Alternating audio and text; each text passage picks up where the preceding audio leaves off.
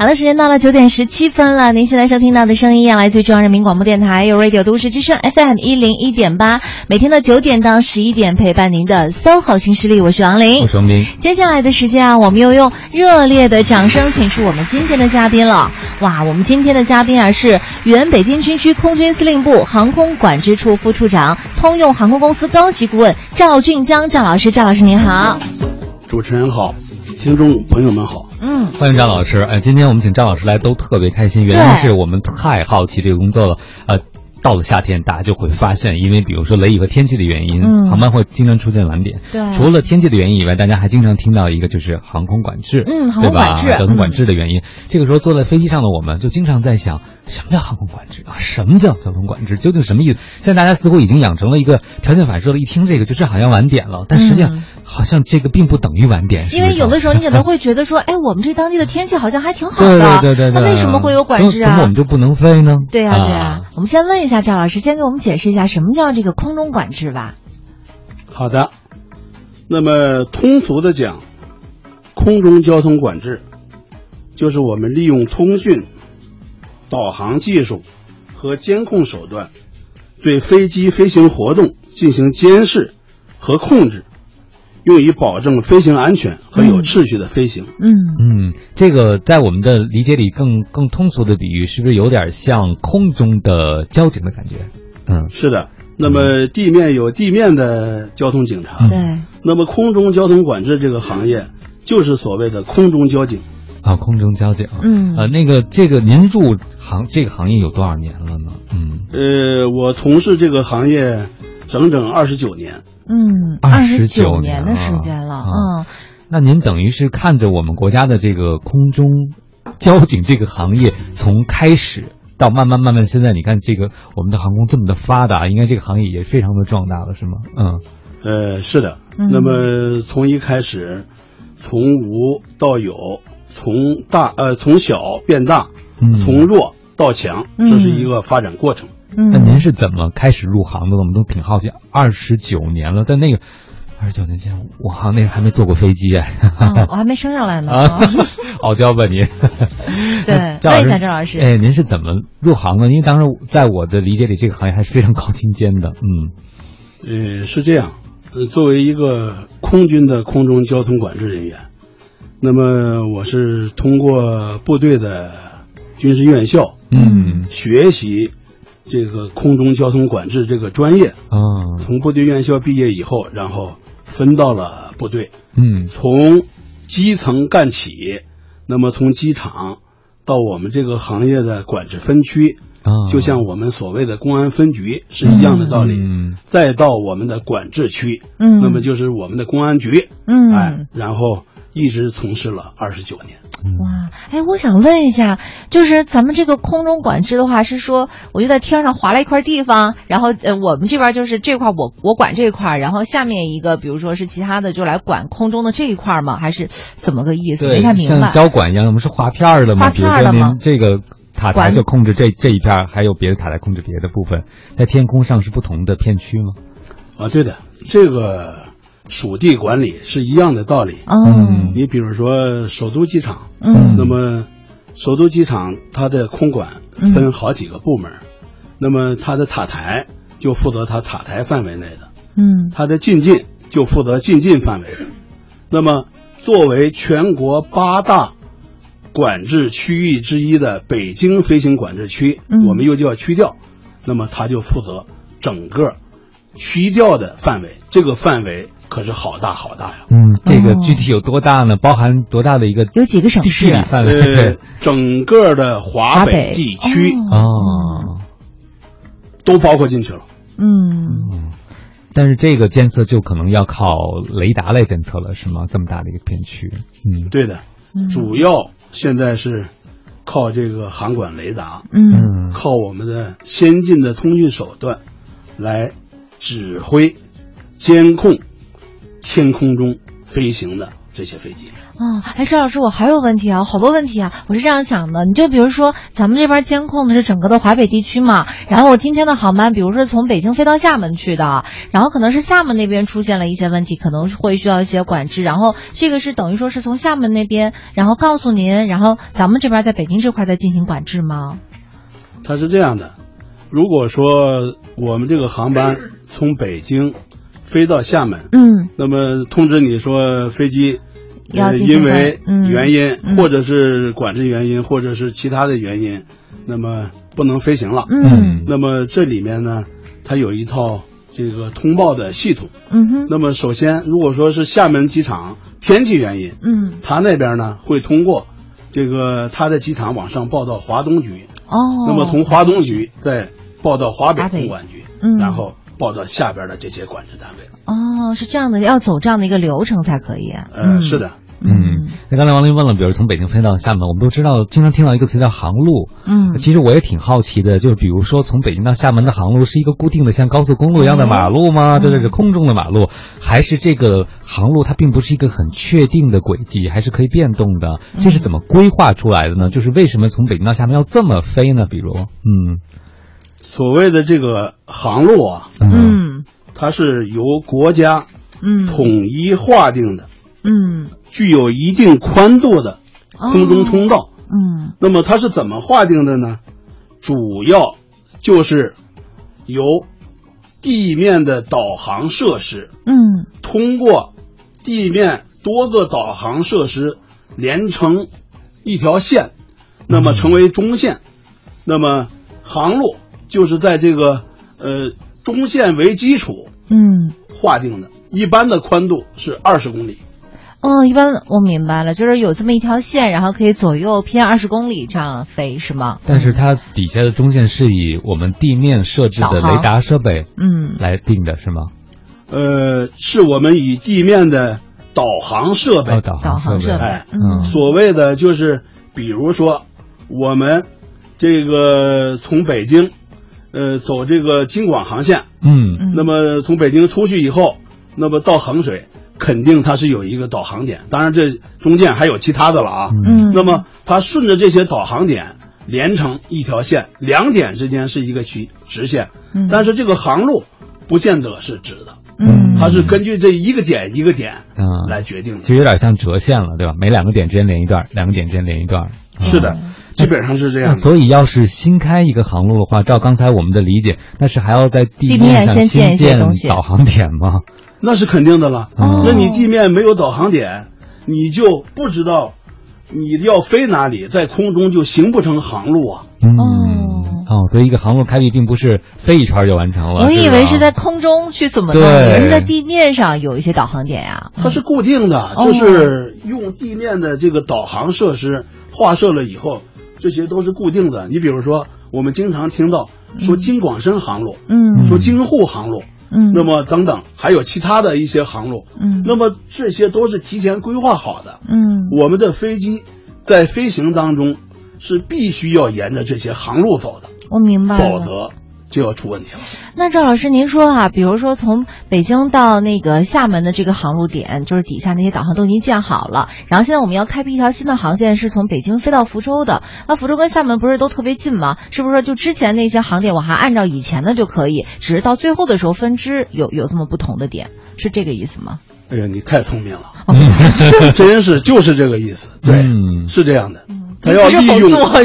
要利用原原有有的哦然后再加上新开设的。嗯，就等于一条主干道，然后又可以再有分支，是吧？。对，那按照这个逻辑的话，我再问一下，您这个航路是扁平的，比如说平时只能有一个飞机通过，还是像立交桥一样？嗯它嗯，虽然有二十公里的宽度，但是这个高度是有一定范围，比如可以两架飞机像立交桥一样错车之类的。不行吧？不是？只能在平流层吗？你这个问题呢问的很专业，嗯实际上这也是我下边要回答的。啊，这个航路 嗯它不光是有宽度，还有高度它还是有上限和下限的。哦，嗯。嗯。那么下限可以从地面开始，嗯。上限可以到一万二、一万三、一万四。嗯，从地面开始啊。啊。嗯。对啊，它你什么东西它都得有一个标准呢？对啊，那你不从地面开始，你怎么能说它是一千米、两千米三千米？嗯嗯。呃，那这个高度之内，呃，如果平时在 我们交通管制允许范围之内，可以有比如说两架飞机飞行吗？这个这个嗯。航路的范围之内，比如说我我们就说是京沪航路，嗯啊。平时在飞行当中，可不是一架飞机在飞行，那是嗯。它按照高度层的配备，那么有顺向的，还有反向的，啊同时呢，还有好多条航路是跟它交叉，哦，跟它这个相对等等。嗯那么我们的天空上，现在就以我们北京嗯。管制区域来说，我们北京这个大的管制区域，呃，民航的这个大的管制区域，嗯。每天包括起降的，包括通过的这些个飞机，民航华北北京区域管制室每天要保障平均将近五千二百架次，嗯，千二百架次。天哪，这是一个很大的工作量。对嗯，那现在比如说在首都机场，我们大家比较熟悉的这个机场，现在平均每分钟这个起降的飞机架数大概是个什么样的一个数量呢？嗯现在是按照二零一五年的统计，我们首都机场在全世界最繁忙的机场当中是排名第二的。嗯那么达到了多少呢？它的运量，旅客运量达到了八千九百九十三万六千，将近九千万。嗯那么只比第一名的美国亚特兰大，它已经超过了一亿，是一亿零一百四十九万。嗯那么我们首都机场已经连续六年排名了世界的第二，它的旅客运量。嗯那么说到起降的架次，我们首都机场去年全年起降了五十九万零一百九十九架次。嗯那么这个起降的架次排名，在世界排到了第五位。嗯那么你刚才说到首都机场每小时要起降多少架次？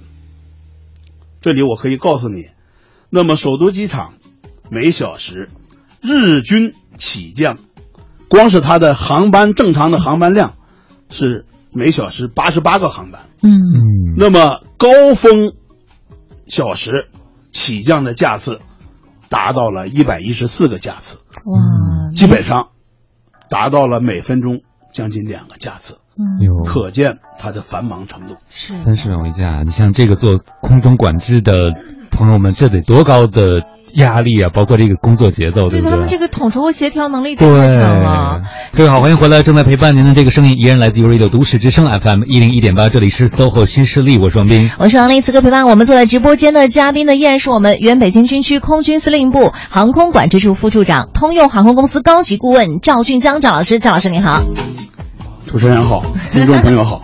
哎，张老师啊，您先帮我们回答几个问题啊，啊小伙伴在问一些问题，对说呃，就是您刚才其实不是已经说了吗？咱们现在每天的那个首都机场的进出的这个流量是非常，就是飞机起驾的航班是非常非常多的班次的。他说那以前呢，以前是一个什么样子呀？会不会就特别少啊？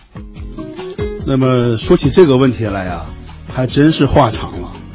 那么首都机场呢？嗯我们大家都知道啊，是五八年嗯三月二号开始启用。嗯。首都机场启用之初，由于当时我们国家呀飞机的数量少，嗯。飞机的机型小，那么开通的航班也很少。嗯。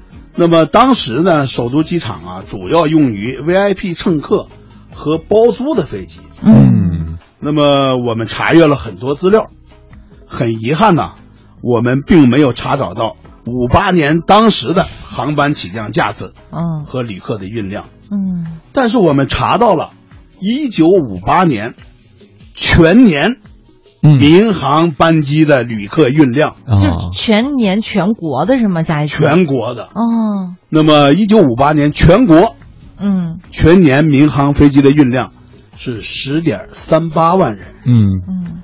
这是一个什么概念？我们反推一下，嗯嗯。那么把这个旅客运量我们算到一个机场头上，用这个十点三八万除以三百六十五天，嗯。那么我们每天平均承运是二百八十四个人。嗯。那么当时呢，我们航班使用的机型多是伊尔十二、嗯。伊尔十四这样前苏联的飞机，那么它的载客量是每架飞机三十个人左右。那么我们大家伙可以算一算，二百八十四，每架飞机三十个人，那么还不到十架飞机。嗯，七个，也就是说，全国这个一天班机的量不到十个。那么具体到首都机场，一天个位数，也是肯定的。嗯，那么那个时候确实是运量很小很小。嗯五八年，呃，今年是二零一六年，再过两年就等于是六十年，对不对，对？六十年，嗯六十年了，哎呀，这六十年发展变化，你看现在的手机厂多忙啊！尤其是赶早班飞机的时候，你去看一下，你就在想，作为乘客都赶上机场繁忙，何况是我们的空管人员呢？对啊我们就特别想问一下赵老师哈，这空管人员现在这么多的一个海量的飞机的起降，那他们是怎么倒班的？这些一分钟接近有两架飞机的起降，他们是怎么这样的高度高负荷的工作，他们是怎么轮班的呢？嗯那么说到这个轮班呢，咱们这个区域呢属于民航华北空管局，嗯它下属一个空管中心。嗯这个空管中心七百多人，不到八百人，全是干什么的？全是跟空管有关的，还有一些保障的。嗯嗯那么它下属空管中心下属三个单位，一个是区域管制中心，这个区域管制中心呢，大约是三百五十人左右。他刚才我们讲到了，每天能保障五千二百个架次。嗯那么他一个班儿是多少人呢？一个班儿要八十多个人，哦光扇区就是二十三个扇区，嗯还有主任、带班席等等。那么这些人每天在保障这个飞行，这只是一个班的数量。我说的八个人，嗯他们现在实行的是四班三运转，嗯那么一天就需要三个班，一个班八十多个人，三个班就是二百四嗯到二百五十个人。嗯这是说的区域管制。那么说到塔台，首都机场两个塔台，西塔台、东塔台。嗯那么两个塔台上，它的席位有两个放飞席，四个地面管制席，对空指挥席有四个。嗯那么主任席位有两个，嗯通报协调席有三到四个。嗯除此之外，还有一些个应急的、一些个辅助的席位。嗯那么，他一般两个塔台，大约要有三十来人嗯在指挥每天的这一千六百多架次的飞机的起降。天哪，嗯那么三班倒，三个班，他每天就将近需要一百个人。哦，哎，那塔台是那个吗？就那大圆圈的那种，旁边都是玻璃，四周都是玻璃，能看到外边的那个，是那个吗？对你看到的，你只能这边看，就是说你看这个西塔台看的比较清楚。嗯因为是原来建的那个西塔台呢，负责一跑道和二跑道飞机的起降。嗯那么就是呃，你在一二号航站楼外边就能看到，它在一号航站楼的边上。那么东塔台呢是在三跑道的呃边上，嗯，那么你看起来就费劲一点。明白，嗯。哎，说到这个塔台呢，我们先问一个小白的问题吧，就是，呃，他们能看到跑道上的飞机，我特别想知道他在做飞行管制的时候，更多是依据雷达，还是那些人也要用眼去肉眼去看跑道上的飞机呢？嗯。呃，现在这么多架次的飞机在保障，用肉眼肯定是达不到的。嗯。肉眼只是辅助，发生什么特殊情况了，啊，他们的保障现在主要是用航管雷达，精确到什么程度？可以从呃区调交给进近，进近飞机指挥到飞机这个下降到六百米以后交给塔台，那么塔台从接到这个飞机以后，一直到落地，在我的那个航管雷达上面显示的清清楚楚，它的航班号每时每刻的高度很清楚，很清楚，一直到落地都看得清清楚楚。嗯，这是个接力棒的过程是吗？。对，您刚才讲到了一个词，其实已经至少是第二遍说了，叫进。进进，一个是进出的进，一个是靠近的近，是那俩字儿哈，进进，嗯，，对，这是管制的另一个单位。嗯那么我们都知道，呃，飞机由塔台指挥起飞以后，呃，首都机场塔台指挥到六百米，把它交给到进近了。嗯，那么进近的范围肯定要比塔台大了。嗯。那么在进近的范围之内，就是管整个过去叫首都飞行管制特区，啊，那么现在也叫特区了啊，就是整个首都飞行管制特区，呃，包含了这个北京、河北的一部分啊，嗯当然全北京都包括。那么它在这个范围之内指挥所有的飞机，包括起降首都机场的，包括首都地区的另外其他五个军民航机场的嗯。进出北京地区的起降，嗯。还包括在这个范围之内的数个通用航空机场进出北京飞机的起降，嗯，都归进进境境管制室来负责。哇。那么嗯。进境管制室，我们也要说一下，他每天每一班值班的人员大约是三十来名，嗯三班也要一百来名。嗯哎那么从这个角度上看，每一个岗位都是任务很重、压力山大。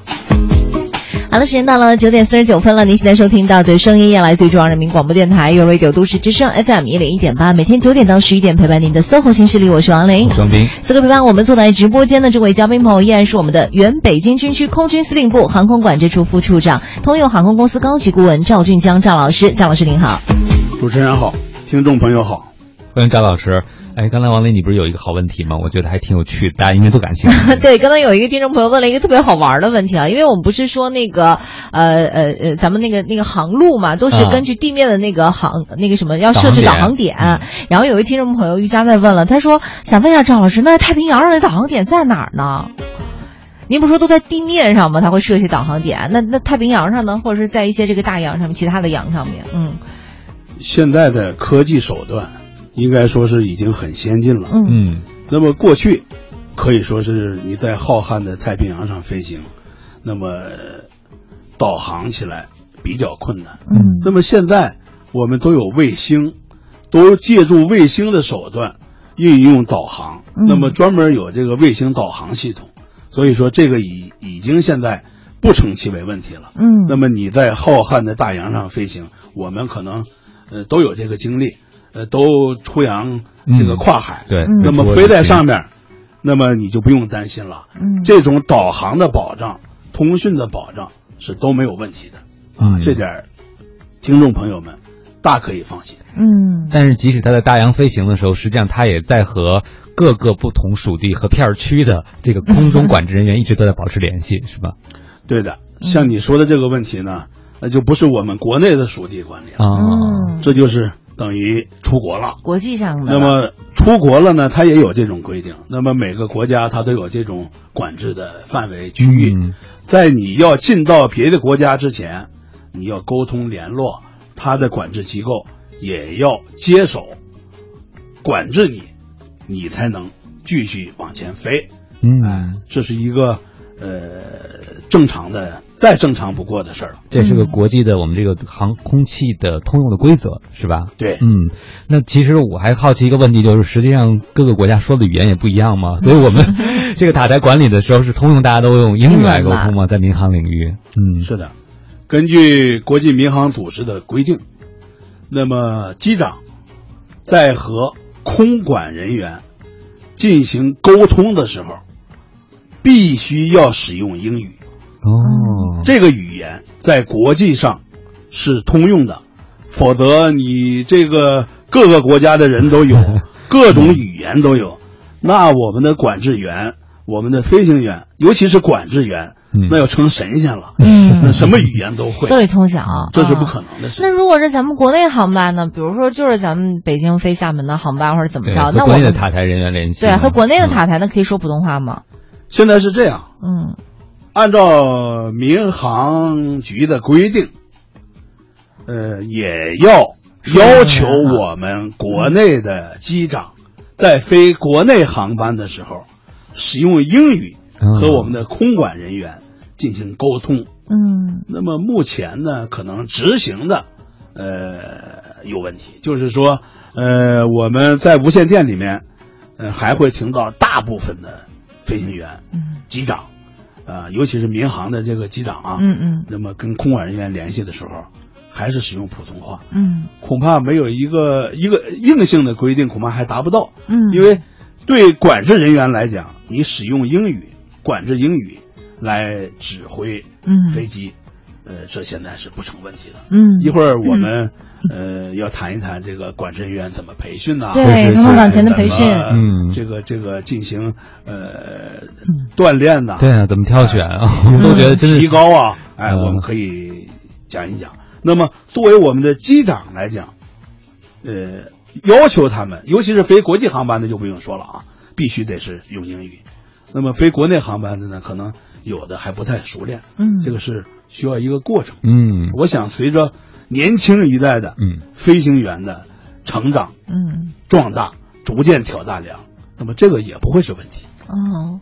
就反正不会出现，比如说汪老汪老师是那个你是管制，我是那个机长，我跟你说嗨我到了，然后你说 OK，然后 就是这种，我说中文他说英文，那倒不会哈，嗯呃像你刚才说的这个东西，你像 OK 这个词，啊，不绝对不能出现的是吧？呃，也不是。作为我们中国人来讲啊，嗯普通的日常老百姓可能有时候两个人说话都能用到。嗯，这个在空中，呃，这个指挥就是交流的时候，有时候飞行员一高兴也会说的，嗯或者管制员也会说的。嗯所以 OK 这两个字儿应该说使用的频率还不会低。嗯，哎，其实我当刚才您一说，我也在想，标准使用同一种语言，其实是有它规范性在里边的，对对吧？这样有些沟通的词汇就是符合规定的时候，这样在查档案的时候是可记录的，不然嗯每个人都用不自己国家的语言，可能有模糊的地方，有不一致的地方，那你嗯沟通不同的时候，这样我觉得就会产生一些沟通的误会，有可能是吗？另外一个就是说，刚才我提到了，你也不可能都听得懂。嗯，你都听不懂，对牛弹琴，那飞机还怎么飞？嗯那就没法飞了。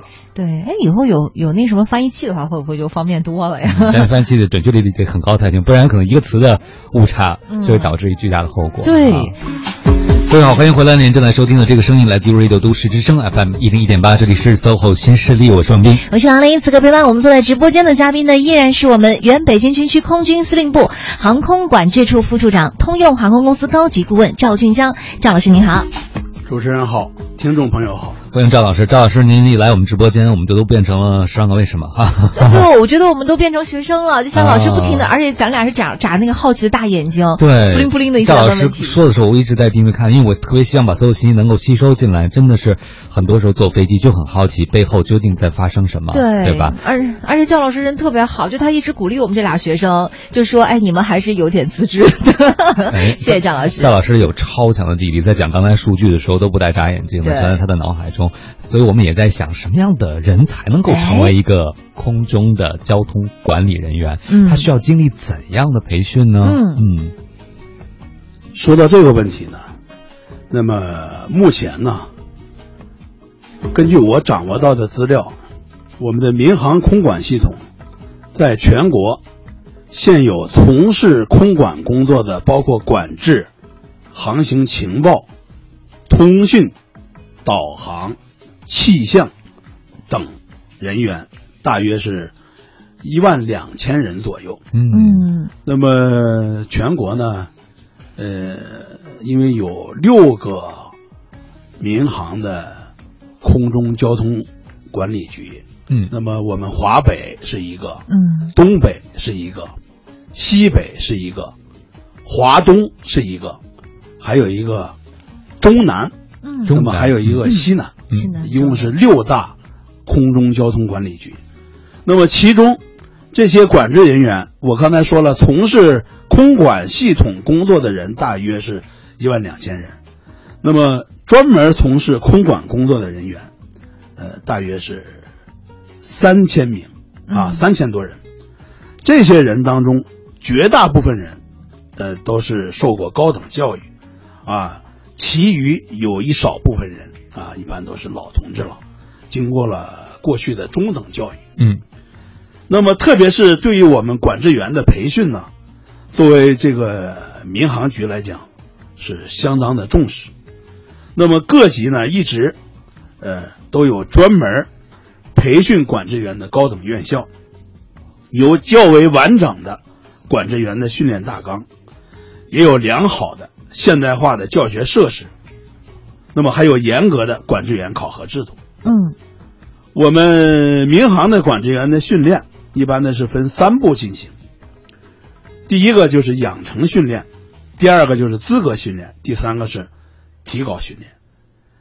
那么养成训练呢，现在主要是有中国民航大学嗯啊，这在天津；嗯那么有民航的广汉飞行学院，这在四川；还有南京的航空航天大学。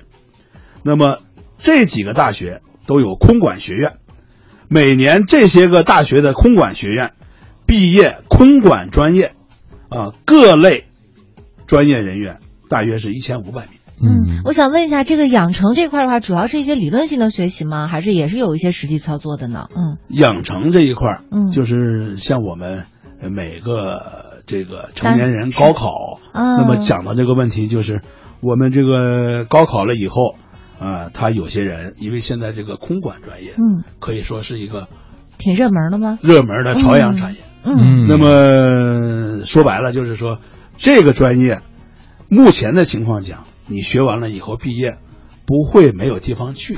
嗯，就是好找工作。啊这这个需全国的求量很大的职业。都在发展。啊，对，因此说呀，那么他这个毕业以后，呃，我们就是说这个呃，先高考嗯，参加了高考，那么呃，现在成绩够了。嗯。你像今年的嗯。呃，天津民航大学，那么他的这个空管学院，嗯。呃，他也是要招好多人的。哦，那么这个成绩现在都不会太低，要比一本的分数线还得高各个省都要高出好多来。嗯。现在因为这是一个很热的一个行业，嗯空中。所以有志于此的这个学子们就可以去报考这样的专业，对吧？对。嗯。嗯。是的，嗯。这样呢可以为我们呃国家的空中交通管制事业，为我们的这个航空事业做出他们应有的贡献。输出优秀人才嗯对，这就是呃所谓这个嗯养成。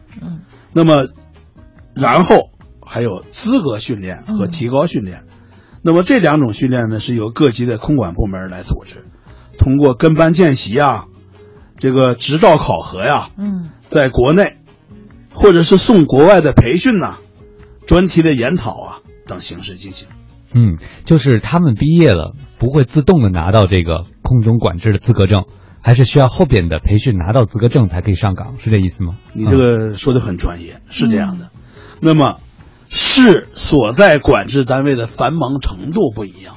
你像首都机场，嗯啊、当然，呃，上海啊、广州啊这些成都啊这些个大的这个机场，那当然繁忙程度是不一般了。嗯嗯那么是这个繁忙程度不一样。一般情况下，我们说啊，从院校毕业的一个管制学员，我们叫他学员，分配到你这个空管单位以后，通常要经过一到两年的跟班见习培养，哦，就是实习期一到两年。哎，实习期一到两年，嗯。那么跟班见习，嗯。然后呢，并且要考取飞行管制员的执照。资格证嗯哦执照像我哦们驾驶汽车哦要有驾照，飞行员也要有驾照嗯，这是一样的道理。管制员要值班要工作嗯，必须也要有执照。就是你上岗的这个照哈哎嗯，没有他是不能上岗的。这个执照是每个国家有自己的，还是国际有个通用的？嗯呃，目前来讲啊，是每个国家哦有自己的。嗯这个在上学的时候不能考吗？就一定是要有见习期完了以后才能考？是的，这是有哦严格的明文的规定的。嗯上学期间你只是学嗯你这些东西，嗯当然也有实习，但是你不能考这个东西。嗯你只有分到这个单位以后，通过你大量的跟班、见习、培养，掌握了你需要掌握的东西，你才有资格嗯去考。明白，嗯，这个是第二个的呃资格的。那第三个提高呢？嗯那么根据民航局的规定，每个合格的、成熟的、正式的管制员，嗯每年还要利用休息时间参加不少于四十小时的复训提高。嗯那么通过各种讲座呀、各种研讨啊、各种学习啊，那么来提高自己不断更新的、日新月异的我们这些个知识，嗯哎，来更好的为空管服务。嗯，那么这也是必须要达到的一个硬指标。明白了嗯。哎，赵老师，那就等于说，我要正式的成为一名空中管制员的话，从我大学毕业完了以后开始，得要最少要两年的时间，是吗？一到两年的时间。呃，嗯这是我说的，呃，一般的机场。刚才我说了是繁忙程度。嗯，那么作为首都机场来讲，我专门的了解了一下嗯。他们，嗯。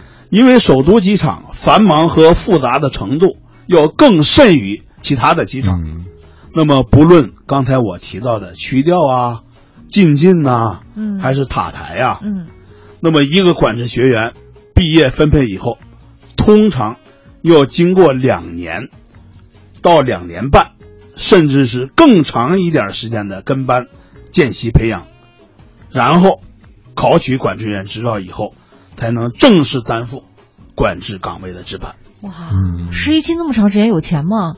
呃，当然实习期，呃，跟你正式的管制员，嗯，呃，那肯定是有区别的。啊我想啊，有钱有钱就当然这个事儿我没问过啊。明白明白。嗯那么，我了解了一下，在首都机场，要想成为一个成熟的全能人才，嗯没有这个管制员毕业以后，没有五年的时间哇，是不行的，最少也要五年的时间，才能成为一个多面手，才能更好的担负你的任务，嗯。呃，也才能说白了吧，你才能做一个师傅。嗯嗯哎，其实我比较好奇一点是这样，就是除了要有这样一些专业的知识之外，对于他的性格和心理会不会要进行一些评估？我们老觉得这样的朋友应该是抗压能力特别强，对然后能够在复杂不确定情况下迅速做出判断等等啊。就我们推测是不是得有这样的思维或者性格，对才可以。呃，现在呢，呃，我初步了解啊，就是说，这个民航的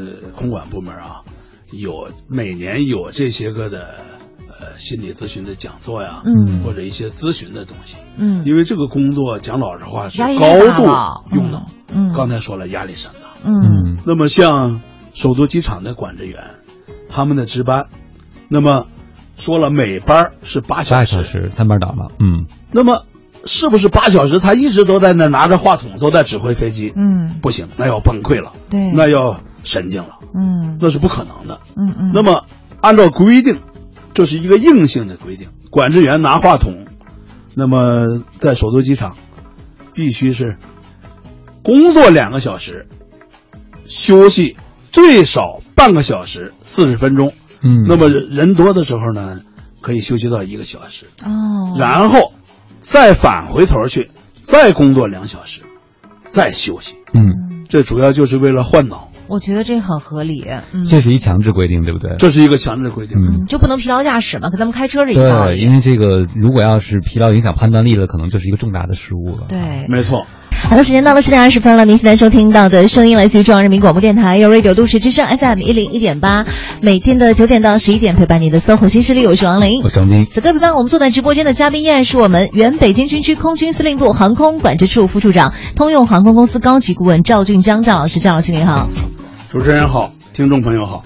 欢迎赵老师。哎，赵老师，赶快给我们这个揭秘一下吧，就是这个空中管制、空中管理人员，嗯他是怎么指挥交通的呢？比如，呃，最简单的，我们先从最常见的起飞开始吧，嗯就是他是怎么管理，比如一个飞机从开始滑行、进入跑道滑行到起飞，包括我们经常听到的说，因为现在交通管制，所以我们不能飞，我们暂停在停机坪上，就这一切它是怎么运转起来的呢？嗯那么我们先介绍一下我们的飞机从开车，啊嗯开车是个专业术语，就是这个启动发动机开始，啊开车开始，一直到滑出，到进跑道，这是一个什么过程？那么我们管制员指挥开车以后，那么飞行员要请示是不是可以滑行？那么嗯管制员根据情况，那么根据它的排序，有一个科学的排序了。像首都机场，你在那儿坐飞机，怎么老也排不到对我的飞机滑行啊？对呀老在那儿等。你想，它那么多飞机，嗯它有一个合理的排序。对，怎么排？比如说从一跑道、二跑道、三跑道，从哪儿起飞？嗯从哪儿进？那么飞机怎么走？怎么滑？嗯啊、没有影响。那么飞机滑行当中，管制员呢要注意，飞机在滑行当中有没有相对啊？有没有交叉呀、有没有跟其他的车辆啊会发生剐蹭啊？会有什么其他的障碍啊？它这些东西必须都要注意到。嗯那么当滑行道跑道头快进跑道之前，是必定要停下的，它有一个停止线。那么在这个停止线，飞行员要进跑道，必须要请示塔台，啊、说某某塔台，我现在准备进跑道。那么当允许进跑道，管制员下出指令说你某某飞机可以进跑道，那么飞机进到跑道里面。嗯那么这个时候，飞行员呢要做一个快速的，呃，主要设备的一个检查，这个时间很快了。嗯那么检查好以后，飞行员会说，说，呃，塔台，我已经准备好了，请求起飞，这是必须的。那么塔台这个时候会说，某某飞机准备好，检查好，可以起飞。那么在起飞当中，管制员要全神贯注地注意到飞机的各种状态，以防发生问题。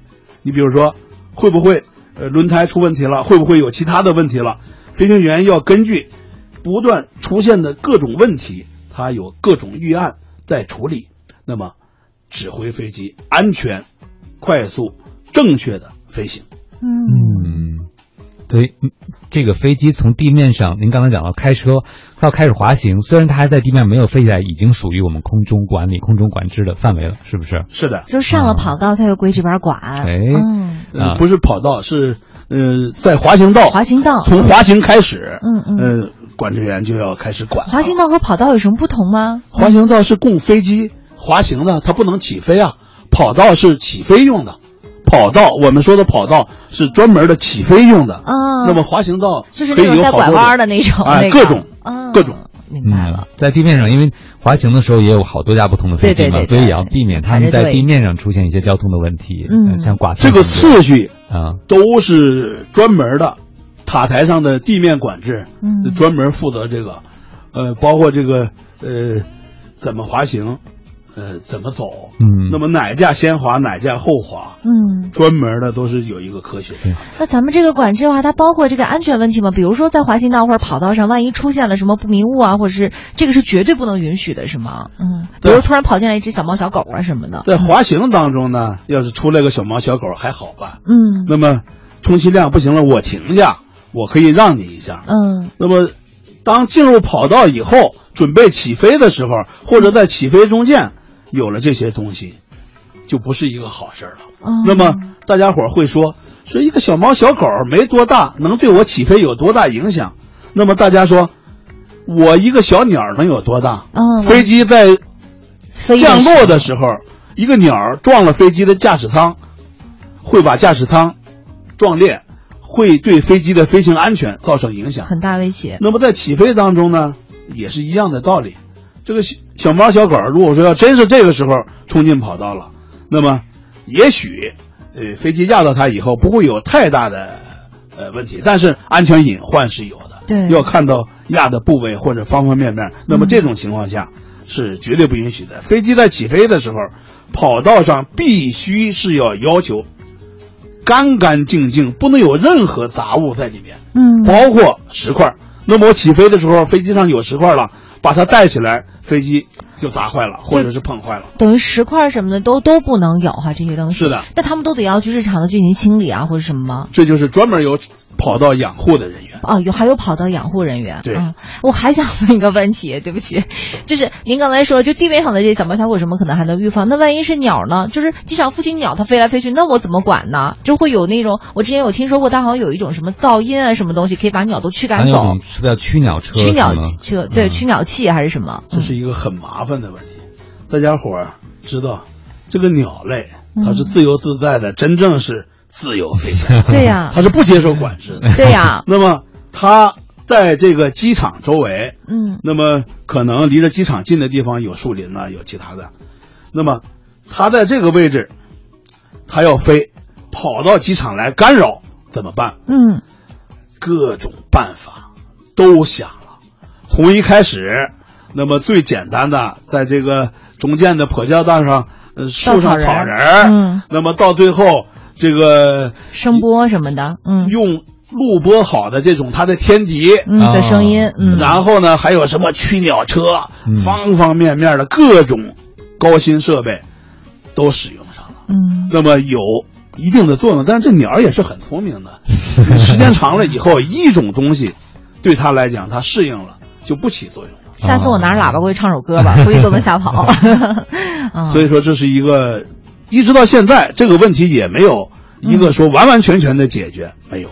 嗯大家伙儿会经常的、偶尔的听到说某某飞机在飞行当中、起飞当中、落地当中鸟撞了，嗯哎，那么对飞机本身是有影响的，嗯，确实是这样。明白了，嗯，就所以我们现在还在，但是我相信咱们以后肯定会找到一个最终的解决办法，而且我们现在其实也是多管齐下，很多的办法都在综合而去帮助解决这样的一个问题，嗯，嗯对，应该说是有很大的改观了。对您刚才讲到跑道了，我们就有位听友就问了啊，说想问一下赵老师，说一般机场是不是都只有一个跑道啊？不能建很多跑道的原因是不是就是为了好管理呢？嗯呃，是这样的，目前来讲，在我们国家，那么首都机场，呃，是三条跑道。嗯，哦，那么这是我们国内跑道最多的机场吗？呃，目前来讲，三条跑道是我们国内最多的机场。嗯那么第一条跑道呢是五八年建的，那么随着发展不够用了，到九九年建成了第二条跑道。嗯，那么再后来，为了召开二零零八年的奥运会，那么为了增加客流量，到二零零八年的时候建了第三条跑道。嗯哎，那么首都机场呢，目前是三条跑道，国外最多的，那么有五条的，嗯啊，有四条的，有六条的。我们下一步即将建设的首都二机场，也就是首都新机场，嗯，规划要建七条跑道。七条那怎么？管呀？呃，嗯这个管还是一样管有办法的。嗯只要是能建，肯定就能管，在管控的范围之内。我知道，嗯。因为这给我的感觉就不像是灯泡那种，就是以前那不都说串联嘛，就可能哎。是串在一块儿，嗯。让我感觉它就是一并联嘛，就等于说你要是同时还得让它发出来的光是一样的，然后你还要同时管到它们，所以我我觉得这对于人的精力的话，这这是一个特别大的如果我们倒过来想，如果这个机场吞吐量很大，但只有一条跑道，你不觉得从某个角度更难管吗？那就是每分钟的起降频率得特别高，嗯是不是就非常因为不能够分担流量，都从一个口儿，其实对出入口的这个考验是更大的。这倒也是吗哈，嗯它主要就是为了起降的架次更多，增嗯增大流量。嗯那么你这个一条跑道肯定现在不会达到一千六百多架次，高峰达到一千九百架次的起降，嗯，这是不可能。一分钟飞两架吗，那是确实也是。那么现在它这个三条跑道，嗯首都机场、西塔台，它的明确的规定就西塔台管一跑道、二跑道，那么东塔东塔台三跑道，只管三跑道。嗯哎，那么各负其责。像你说的，将来七条跑道了 怎么办？他也有办法。嗯那么只要我的空管设备、空管这个机构嗯。建好了，那么肯定就有办法处理，啊，嗯。这是没问题的。嗯。刚才我们讲到了起飞，其实我还一会儿挺好奇关于降落的，因为有时候发现好多飞机起到了，为什么它先落，它先落了？你对你听过飞机盘旋旋？我对当然有体那为什么要让我们在上面盘旋？各位，欢迎回来，您正在收听的这个声音依然来自 SOHO 新势力有 radio 都市之声 FM 一零一点八，收听。我是二零此刻陪伴我们坐在直播间的嘉宾依然是我们原北京军区空军司令部航空管制处副处长、通用航空公司高级顾问赵俊江赵老师，赵老师您好。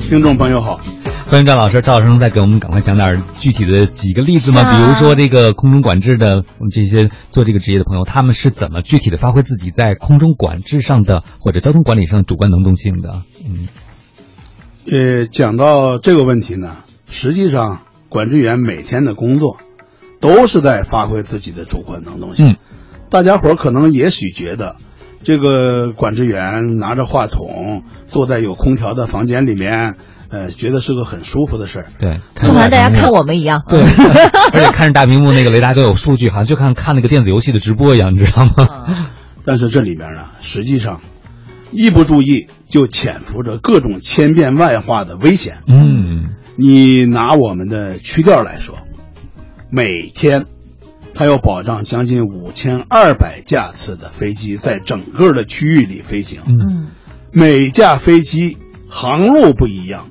高度不一样，飞的机型不一样，那么各种飞机在空中飞行会是一种什么状态呢？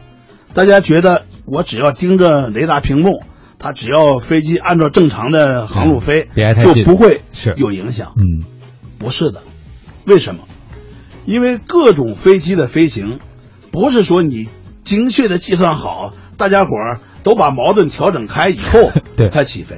那么，当集中到某一个区域以后，飞机的流量增加了，那么比如说有对头的，有这个相互追赶的，那么还有交叉的，特别是上升下降的这些飞机。嗯它要互相穿越你的高度层，哦一不注意，轻则危险接近，重则飞机相撞。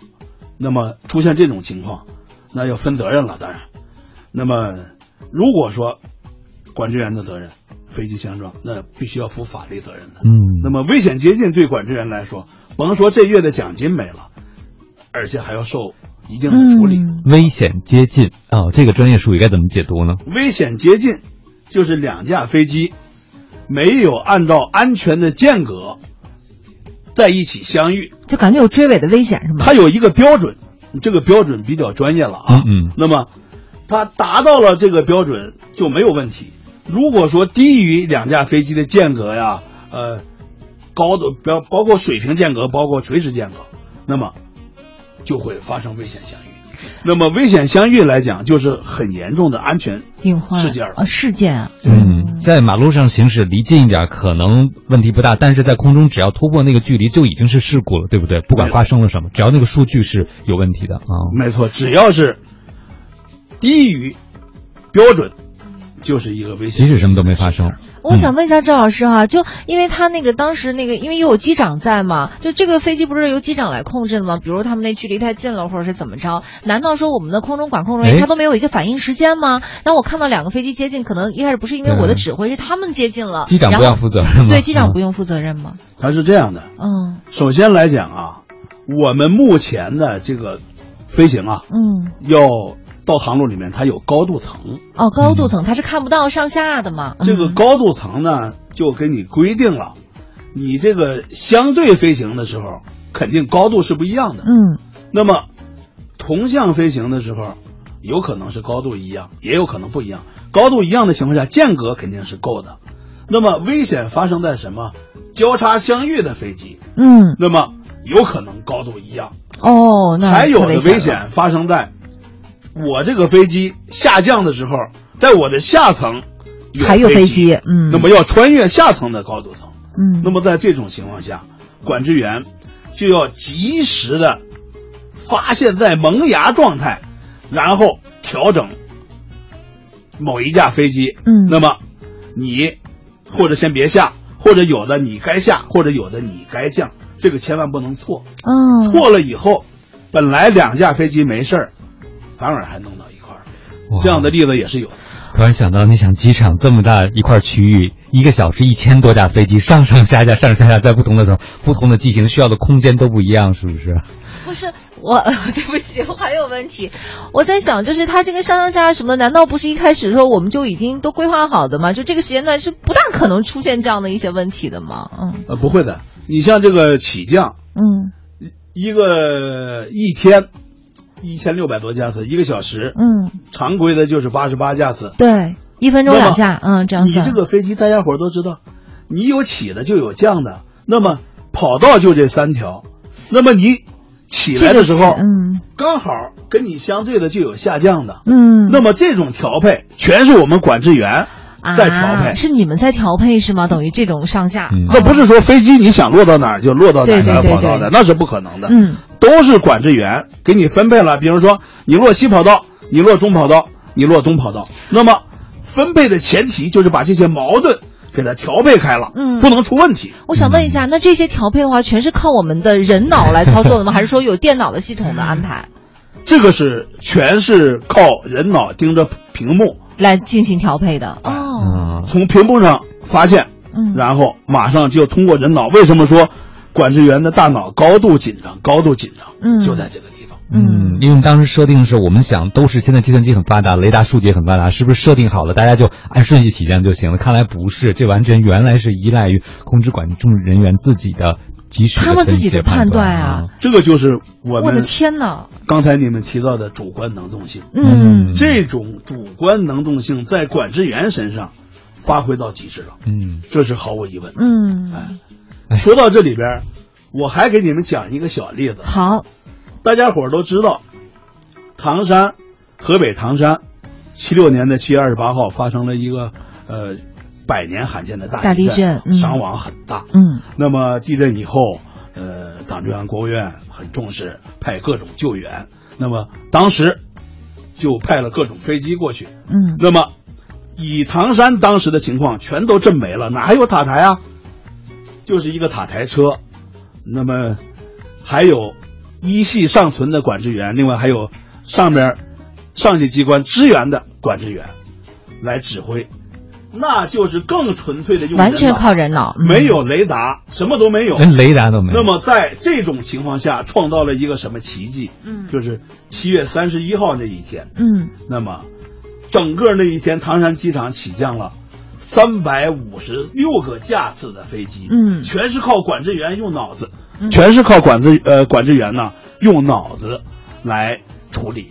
那么最短的曾经有二十六秒起飞降落，那么这种情况下就是纯粹是发挥了管制员的这个主观能动性。主观能动性，这是一个极致。最强大脑。我觉得这个就这个叫什么？这个才是就敬专业精神。对，而且完全依那那时候因为没有雷达，也是依赖比如说像目测的方式、望远镜的方式和这个飞行员联络的方式来确定的，是不是？哎哦，你很专业，主要就是这些方式。哎呦，太不太不容易了！时间到了十点四十八分了，您现在收听到的声音依然来自于中央人民广播电台幼儿 radio 都市之声 FM 一零一点八，每天九点到十一点陪伴您的 SOHO 新势力，我是王琳。我是王斌此刻陪伴我们坐在直播间的嘉宾依然是我们原北京军区空军司令部航空管制处副处长、通用航空公司高级顾问赵俊江赵老师。赵老师您好，主持人好，听众朋友们好。抓紧时间听赵老师讲故事啊！对，我们都知道，在路面交通的时候，有一些司机是不太听话的哈。我们就想问一下赵老师，这个空中管理员会不会遇到一些这个我们的驾驶员朋友，他可能觉得没事儿，我觉得你这个管的太多了，我就想按我的方式飞，也不会出事儿的。会不会碰到一些比较对任性管制对比较任性的飞行员就不听话的？嗯相对来讲，这种事情很少，很少但是也曾经有过。嗯那么出现了问题，不听话了，他肯定就会出问题。嗯出现了问题，肯定会对他进行相应的处理。当然没有发生更大的问题。嗯。哎，如果说发生更大的问题了，那就不是一般的小处理了。啊，那比如说，如果我们再把这事描述具体一点，有个外航飞机过来了，比如在降落的时候，他就比较任性，说我要求怎样怎样，他可能没听话，没有出什么事情。但是我们的空中管制人员，像如果地面交警，他可以罚分儿是吧？可以拦你的车。那但是如果我们作为空中管制人员，这个是如果要处罚是怎么进行的呢？嗯呃，如果说真有这种情况，那么可能是语言的沟通问题。嗯因为他国外的飞行员不见得都能说得很好的英语，嗯那么在这沟通里面出问题了，这是一个；另外一个就是因为在绕飞当中，或者是因为其他的原因出现这种问题。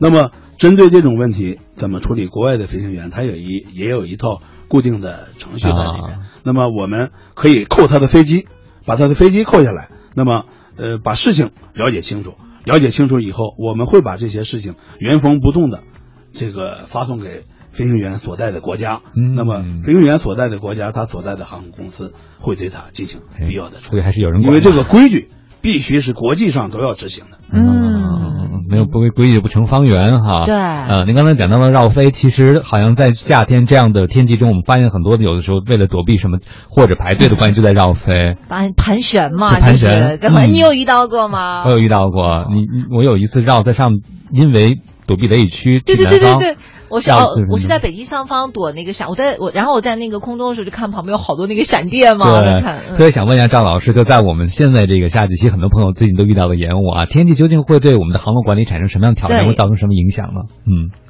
这个恶劣的天气，你比如说这个雷电、嗯强的对流云、强的雨雪、浓雾、嗯。风切变嗯等等哦，风切变这些东西对飞机的影响，尤其是对飞行安全的影响是很大的。嗯那么，因为这些个恶劣的天气导致的飞行事故，在国内外都是屡见不鲜的。嗯我们说一个例子，大家都知道，二零一零年的时候，四月十号，当时波兰的总统飞专机到俄罗斯去，那么在飞机起飞以后，进入到俄罗斯领土，在俄罗斯的斯莫棱斯克机场就要降落的时候，飞机坠毁了。嗯大家想，一个国家的总统带着八十八名政府的要员，这里边有他的妻子，有这个三军的总参谋长，